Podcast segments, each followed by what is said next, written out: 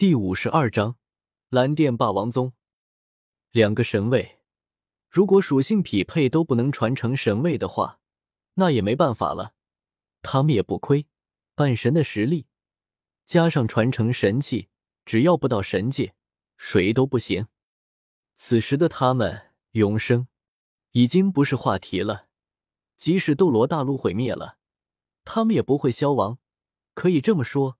只要没有人接受这个神位，他们就不会死亡。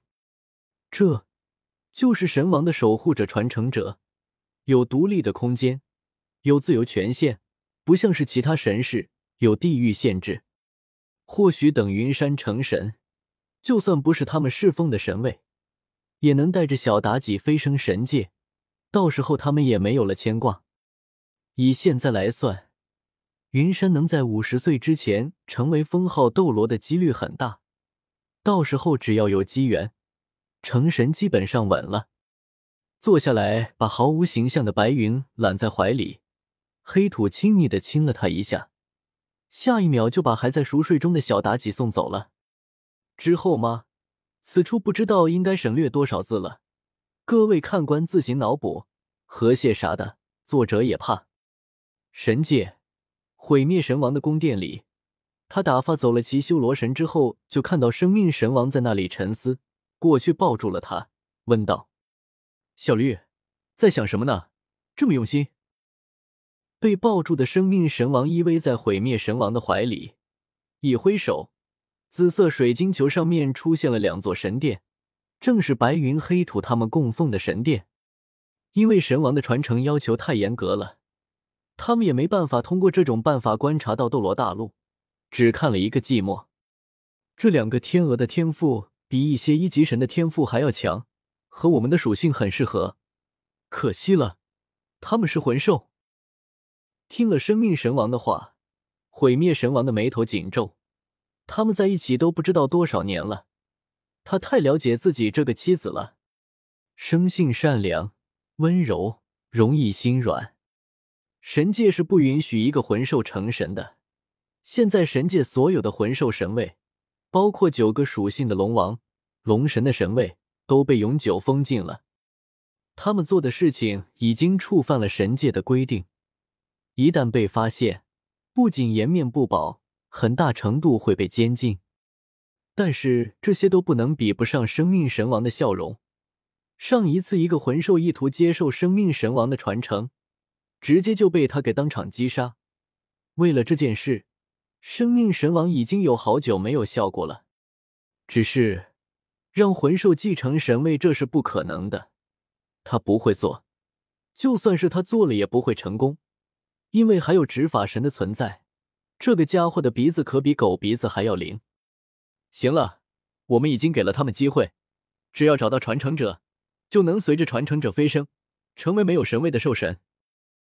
哪怕没有传承者，有你我的传承，在斗罗大陆，他们也是最顶尖的强者。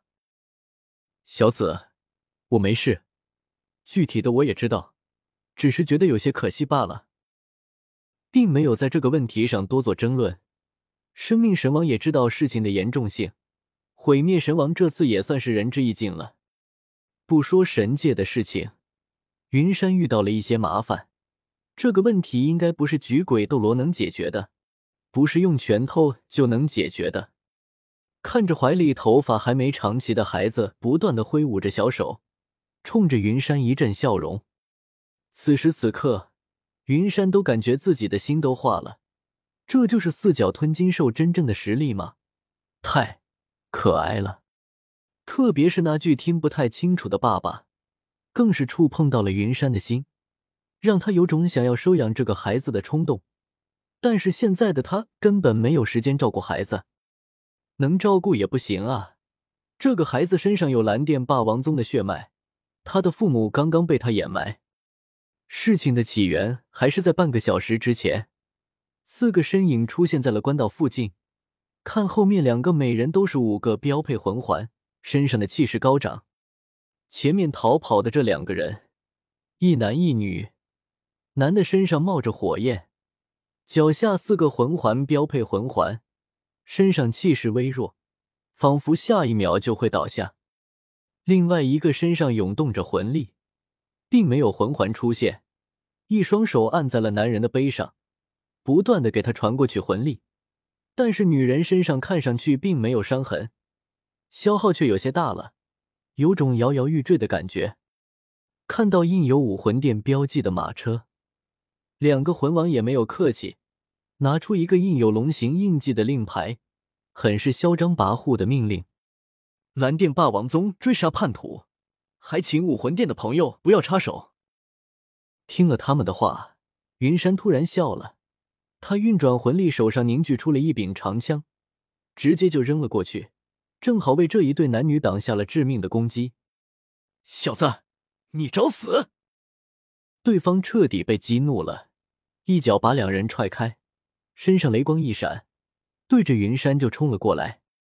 结果刚动手，一旁的鬼斗罗直接就出手了。仅仅是一刹那，两人的身形突然停了下来，倒在了地上。脖子上露出了一道红线，谢谢鬼斗罗冕下出手帮忙。尽管他没有看清鬼斗罗是怎么做的，但是鬼斗罗身上还没平息的魂力可做不了假，并没有回应云山。鬼斗罗又坐回了马车上。见到鬼斗罗的反应，云山也是很无奈，他也没说啥，双手合十，把快昏厥过去的一对男女拖了起来。想用白云的魂力给他们治疗，结果刚抬起他们，一个包裹就从女人的怀里掉了下来，一个小孩子的哭声从里面传了出来。女听到声音的女人有些慌了，他赶紧从木板上下来，抱住孩子，忍住伤痛，不停的哄着孩子：“多谢几位的救命之恩，我是蓝电霸王宗族人，玉小天，这是我的妻子玉玉明。”因为被人诬陷偷盗机密，无奈之下只能带着妻女逃出来。玉小天的身体很差劲，他边说边吐血，仿佛下一秒就会死去一样。听着玉小天的话，云山手上不听，又重新把他的妻子拖了起来，给他治疗。可能是比较舒服的原因，小孩子居然不哭了。过了一会，缓缓的睡了过去。可是云山的眉头却越来越紧了，这两个人的伤势超出了他的想象。现在他对白云魂力的掌控不到位，只能就这样吊着两个人的命。多谢恩公，我们两个的身体已经不行了，不要再费力气了。